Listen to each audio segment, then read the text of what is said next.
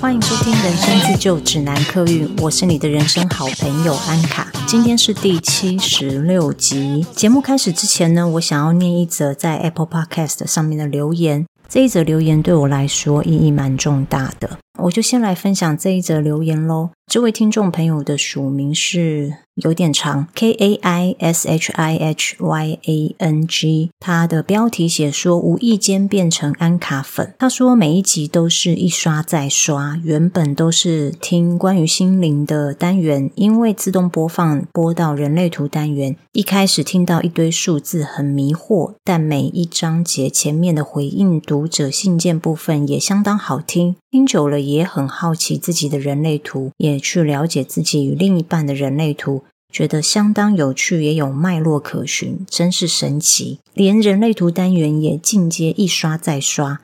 此外，活在当下、肯定自己、忧郁来袭、觉醒为主题的，都是至少五刷以上。煮饭听真的非常疗愈，除了有看你介绍史塔森的纪录片外，也买了一个《新世界》这本书来看。一开始觉得好深看不懂，看到中后段真的觉得是超棒的书，超级爱，很发人省思。看到你 IG po 有关忧郁症的文章，觉得想要反馈给你一直以来从你身上获得的力量，希望你能接收得到。因为你的频道、你的分享，真的坦率的让人（括号我）很喜欢，听了内心可以获得非常多平静。谢谢你，谢谢你的用心，谢谢你的存在，谢谢我能发现到你的频道。希望你身体健康、平安静好。最后署名潜水但很忠心的二四人。谢谢这一位听众朋友二四人，有追踪我的 IG 的朋友应该有看到，在上个礼拜的时候，我有发了一篇关于我去年确诊忧郁症的文章，大约是差不多在去年同一个时间，我罹患忧郁症。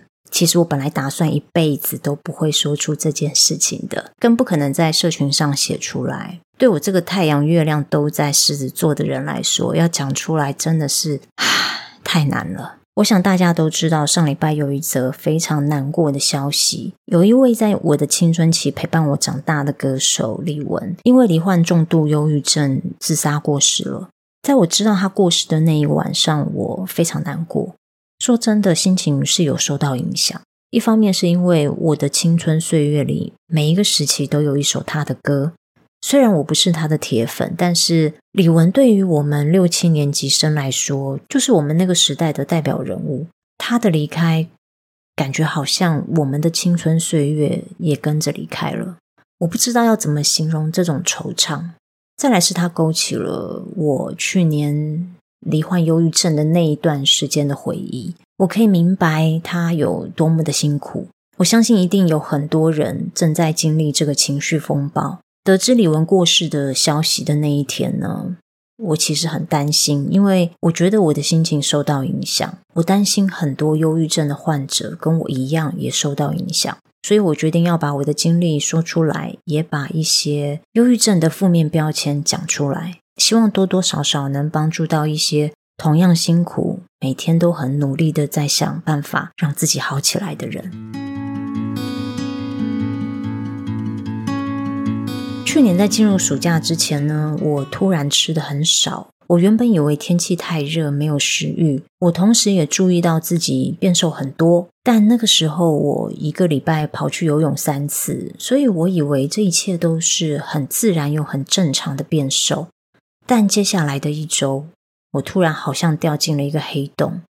我莫名的哭泣，起床哭，坐着哭，发呆哭。我没办法见到人，因为我怕我忍不住哭出来，人家会觉得我很奇怪。那个感觉来得很莫名，就好像你走在路上，突然马路开了一个大洞，你就掉进去了。那个洞里一片漆黑，想爬出来，但是深深的无力感是我自己没有办法控制的。我的脑子里有千万个思绪，都是非常负面而且自我攻击的想法。这也导致我完全无法集中精神在任何一件事情上面。与此同时，我还是一直在哭。我印象最深刻有两件事情。第一件事情是呢，那个时候我经常陷入一个无状态，就是脑子空掉了。回神过来，可能已经半个小时、一个小时过去，那半个小时的自己就这样子凭空消失，非常可怕。另外一件事就是，呃，我回台南老家，我去一个长辈家吃饭，吃到一半，我忍不住跑去厨房掉泪，没有任何原因，就是。觉得自己忍不住，眼泪会掉出来。忧郁症会让你无法控制自己的心理及生理，心理上会陷入反刍思考，觉得自己完全是个没有用的人，觉得这辈子就这样没了，再也没有救了。也因为这样子的心情，所以很害怕，做任何事情都犹豫不决。这也是忧郁症患者很典型的症状。外人看起来，我们好像畏畏缩缩的。怎么好像要前进又后退的感觉？实际上是我们对自己太没有自信心。任何小小的一个动作，任何一件小事，我们都会担心、害怕自己失败，所以那个状态呈现出来就是呆住了。如果你问我为何会掉进黑洞里，我可以跟你说一万个原因，但是找到原因就能爬出来吗？当时的我很想要赶快好起来，我也非常害怕自己会走到想不开的那一步。可是其实我明明没有想不开，为什么会有这种恐惧呢？我也不明白。一路以来，身边都有一些忧郁症的朋友，现在回想起来，觉得以前真的不是太有同理心。我以前觉得忧郁症是一个弱者的表现。心灵脆弱、抗压性差的人才会生病，而且我很有把握，我很有自信，我这辈子都不可能得到忧郁症。其实就是这个想法才会让我得到忧郁症。越是想要把自己装得很强大，越是无法向人展示我脆弱的一面。不展示脆弱，等于我没有给自己机会向外求救；不展现脆弱，让我也很难与人建立爱与连结。而我们每一个人其实都需要与人连结的，孤独会杀死一个人，这是真的。去年这个时候，我很幸运的是，我身边有一位罹患忧郁症多年的朋友陪伴我。他跟我说，我必须要建立一个安全网，去跟你的朋友说你生病了，借此也可以知道谁可以成为我的安全网。我从来不会告诉别人我的脆弱，这一辈子到生病以前都不会。但这一次生病，让我开始学习向人表现我的脆弱。我们是那种对自己要求很高的人，自尊心也很高，自然而然心里就筑了一道很高的墙，别人走不进来，我们也走不出去，就在这个迷宫里绕啊绕的，然后我们就生病了。后来我乖乖的服药两个月，我也决定积极的去面对一些我逃避已久的问题。那段时间真的非常的煎熬。坦白承认跟面对自己的缺点是非常痛苦的事情，做出改变则是需要非常非常大的勇气。我不是要你们跟我一样一夜之间做出改变，不要勉强自己做让你觉得不舒服的事情。如果你现在感觉很辛苦，就让自己暂时留在里面没有关系，不需要要求自己马上好起来，也不需要要求自己做到最好最完美。但也不要抗拒药物治疗，因为身心是互相影响的。当忧郁症让我们失眠的时候，身体一定非常沉重，精神压力会跟着增加，它就会变成一个恶性循环。所以吃药是为了让我们的身体能好好的睡觉跟吃饭，身体得到修复，心理压力也会因此慢慢缓解。我在服药两个月之后呢，再回诊，我问医生说：“我还需要吃药吗？”医生说。要不要停药这件事情可以由你决定。后来我就停药了，到目前为止也都过得还蛮好的。因为我想是因为我真的改变了一些我的观念，我也做了一些在生命当中很大的改变。我说出我的经历是因为我觉得忧郁症没有任何特权。它不是只会发生在穷人身上，或者是名人身上，或者是某一些你觉得压力很大的工作的人身上。其实每一个人都有可能会得到忧郁症。如果我们很不幸的得到忧郁症，我希望你真的不要过度努力。我也希望你能够接受自己的状态，然后我希望你可以找到自己的安全网。我也希望你可以找到对自己好的方式。我也要谢谢这一位听众朋友，他很及时的在 Apple Podcast 上面留言给我。他是一则公开的讯息，我相信是非常有力量的讯息，因为不只是写给我，也是写给有机会看到这一则留言的朋友。谢谢你的安慰跟鼓励。我会深深的放在心里面，这些都是当我情绪有一些低落的时候，可以从我的百宝箱里面拿出来安慰我的精神粮食。谢谢。我也想要跟正在陪伴忧郁症的朋友，不管是你的家人或者是你的好朋友，其实我们真的不需要被赞美、被鼓励。不需要说，其实你很好啊，你很优秀啊，你很有才华呀，你可以做的事情很多啊。当我们正陷入那一个泥沼里面的时候，这些赞美真的都好远好远哦。我们也不会在那个时刻就听进去。或许在当我们情绪比较平稳之后，我们会听得进去这一些赞美跟鼓励。可是，在那个当下，当一个人掉进黑洞里，最需要的是，我知道有一个人在黑洞里陪着我。我知道我不会被丢下。我知道，如果有一个人在那里丢了一个绳索下来的话，我还有一丝希望可以把自己拉起来。所以，如果你的朋友、你的亲人正在经历忧郁症的话，你可以做的事情就是让他知道你会支持他。让他知道，不论发生什么事情，他都有你跟他站在同一边。在回顾去年得到忧郁症的这个过程呢，让我想要跟大家聊一个话题，也就是今天的主题：自卑与脆弱。我觉得这两个魔鬼根本就是双胞胎啊！我们因为自卑感而觉得自己很脆弱。我相信没有一个感到自卑的人不觉得自己是脆弱的，因为自卑会攻击我们的信心跟勇气。当我们失去信心跟勇气，就会变得脆弱不堪。每一个人感到自卑的情境都不太一样，我们可以来花一点时间了解一下自己的自卑经验，以及他用什么方式表现出来。我拿我自己做例子哦，我在国小跟国中的时候，有一段时间是非常的自卑的。我住的学区呢，国小、国中念的都是台北市的明星学校。那想当然了，同学们的家境都不错啊。而且到了国中，差不多进入青春期，我也隐隐约约开始明白权威跟阶级是怎么一回事。我记得我最要好的国中同学的爸爸是开公司的，他爸爸每天早上都开着好大一台车子。他会载我最要好的同学去上学，然后也顺便来载我一起去上学。可是相比之下，我家没有车子啊，而且我又是单亲家庭，妈妈为了省房租又要赚钱养我，她租了一个三房两厅的公寓，把它改造成托儿所。所以我的家白天就是托儿所，我没有自己的房间。我的房间就是托儿所的教室，平常教室里面摆的是课桌椅。我晚上回家的时候，再把白天立在墙边的床倒下来睡觉。所以一直到高中之前，我是没有自己的房间的。小时候很流行到同学家玩，可是我完全不敢让同学来我家玩，因为我家是一间托儿所啊，我没有客厅，没有电视，没有沙发，没有餐桌，也没有书桌。我的家境不好，跟我有一个很奇特的住家，让年纪小小的我总是觉得很自卑。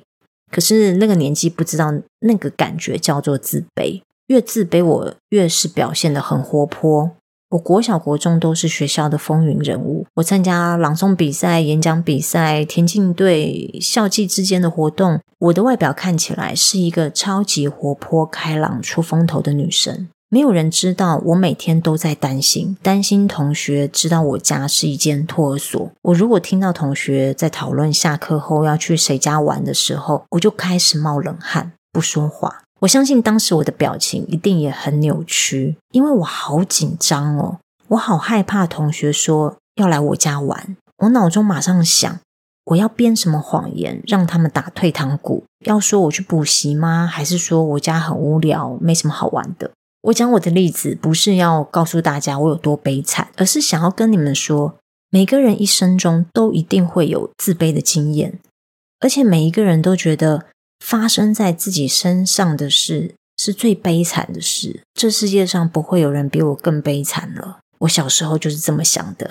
但事实上，自卑是没有歧视心的，它不会挑人的。自卑是我们最原始的情感，也就是它早就内建在我们每一个人的灵魂里面。我们之所以自卑，最根本的原因是。我们害怕自己表现不好，别人就不喜欢我们。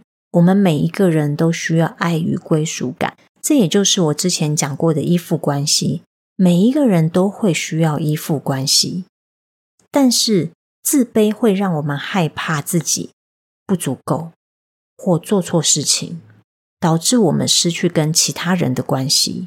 像我刚举的例子，我害怕同学来我家玩，因为我怕他们看到我家这么奇怪，会觉得我跟他们是不一样的人。青春期的少年少女都很需要同才的认同。当时我很担心同学会不会知道我有个奇怪的家庭，就不认同我，我就不受欢迎了。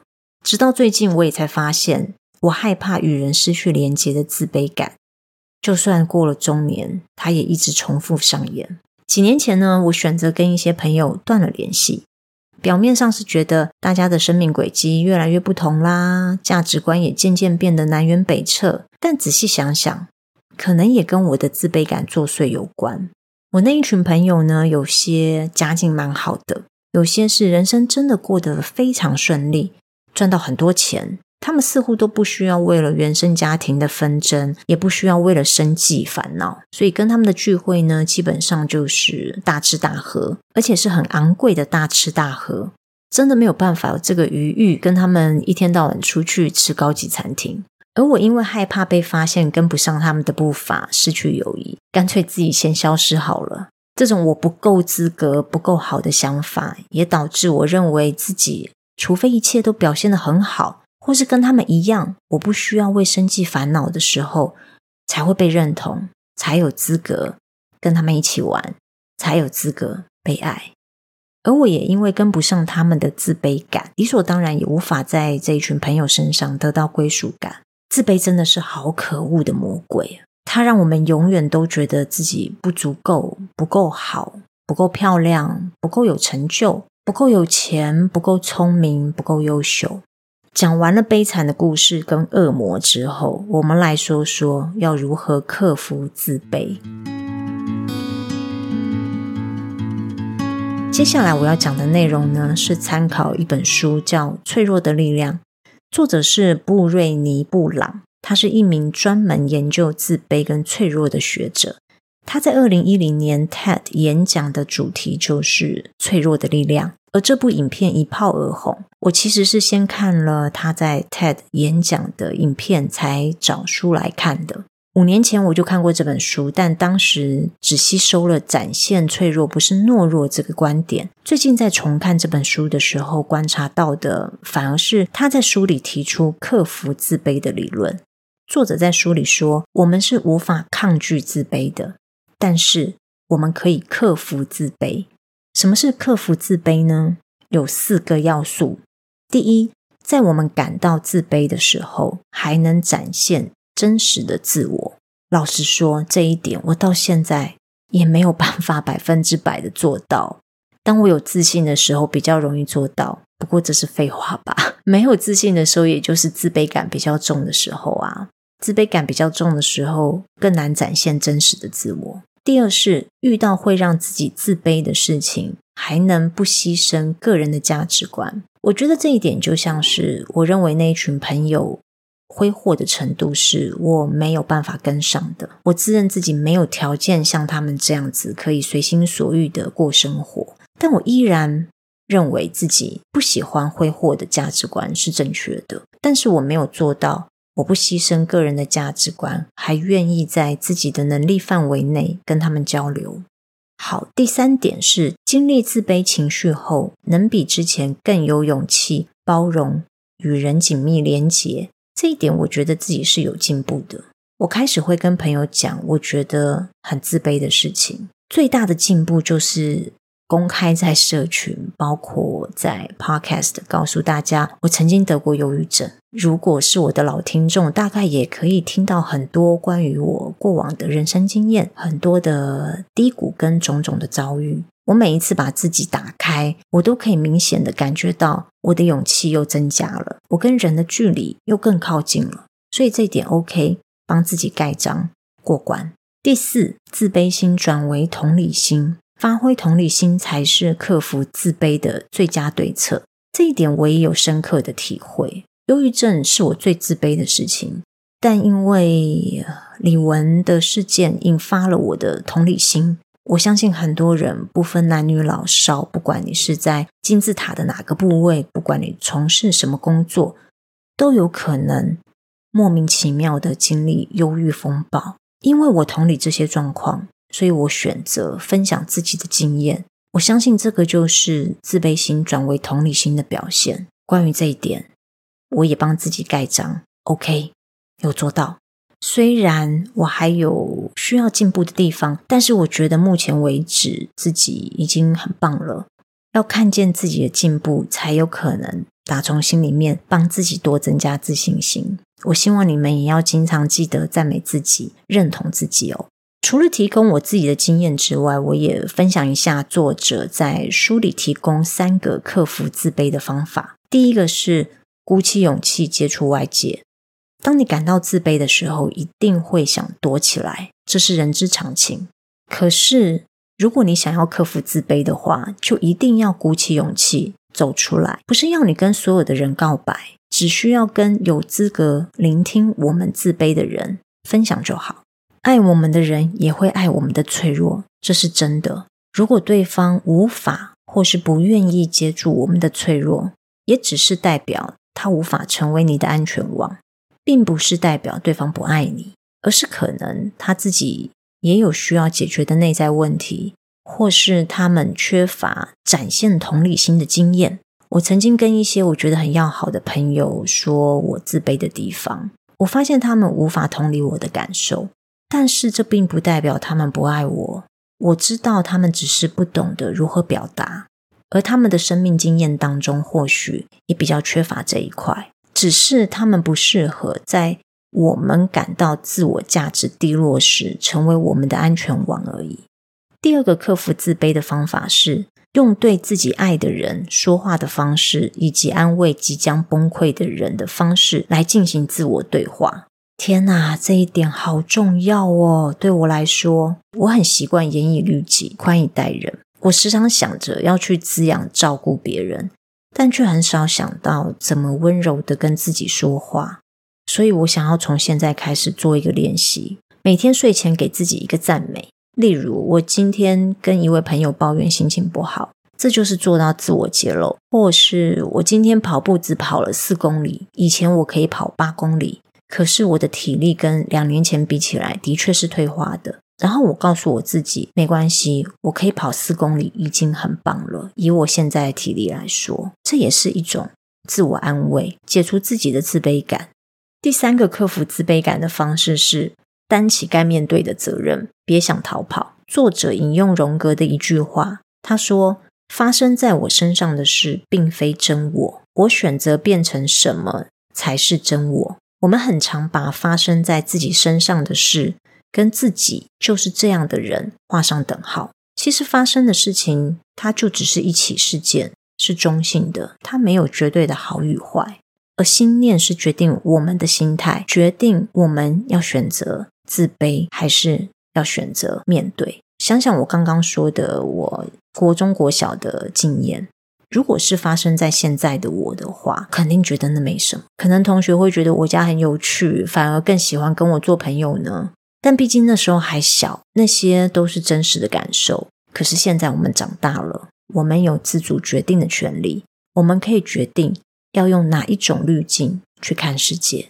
节目开始的时候，我有说过，自卑跟脆弱是两个魔鬼双胞胎。我们很害怕自卑，也很害怕脆弱的自己。我们逃避自卑，隐藏脆弱。今天先跟大家聊了自卑是怎么来的，如何克服自卑。在下一集呢，我会继续跟大家分享他的双胞胎脆弱。关于脆弱的迷思，脆弱怎么来的？我们要拿它怎么办？